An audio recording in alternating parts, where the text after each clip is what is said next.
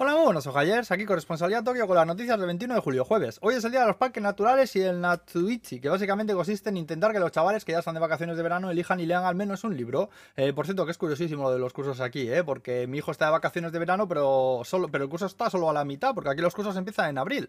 Es decir, cuando vuelva en septiembre volverá al mismo curso, pero la segunda parte. Es como los descansos en mitad de la misma temporada de Netflix, que estás viendo la casa de papel y de repente te cortan el rollo a mitad, ¿no sabes? Pues lo mismo. Lo único que las sí son finales el examen oficial de kanjis. Están chalados, chalados están. Me vuelvo a Bilbao, hostia. Bueno, vamos al carajillo. Ferrera sigue en su vida hacia adelante. ¿Te imaginas que yo también? No, no, no jodamos. Nada, que ayer jugó un partido amistoso entre el Paris Saint Germain y el Kawasaki Frontal, el campeón de la liga japonesa. Ganaron los franchutes 2 a 1. ¿eh? También se ha destapado un escándalo en la organización de las Olimpiadas. Y es que un miembro del comité se cree que recibió 45 millones de yenes de uno de los sponsors. Y el buen señor dice que no hay conflicto de intereses. Hombre, concretamente del suyo no hay, no.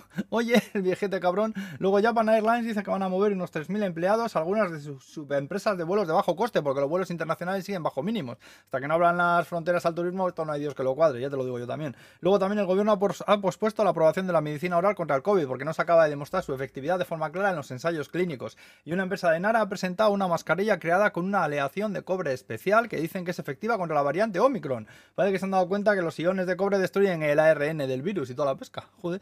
Y bueno, para acabar nos vamos a ir a Toyama, donde de repente empezaron a aparecer billetes de 10.000 yenes flotando en un riachuelo que hay ahí corriente abajo. Dicen que la gente se dio cuenta que venían billetes ahí por el río, que por lo menos 60 llegó a contar la policía, es decir, más de medio millón de yenes. Y tenemos a Twitter que les saben decimales, no entendemos nada.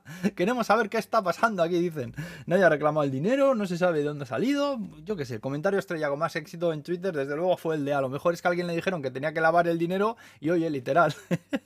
Madre mía, me encuentro yo esa pasta y fijo que iba a llamar a la policía como esta gente, ¿no sabes? Iba a atender el tendedero, iba a tener el tendedero de ropa hasta los toppers, menudo secadero me montó en casa. Y bueno, ya estaría, que vaya muy bien el jueves, Agur, pues. Buah, me ha sobrado la vida.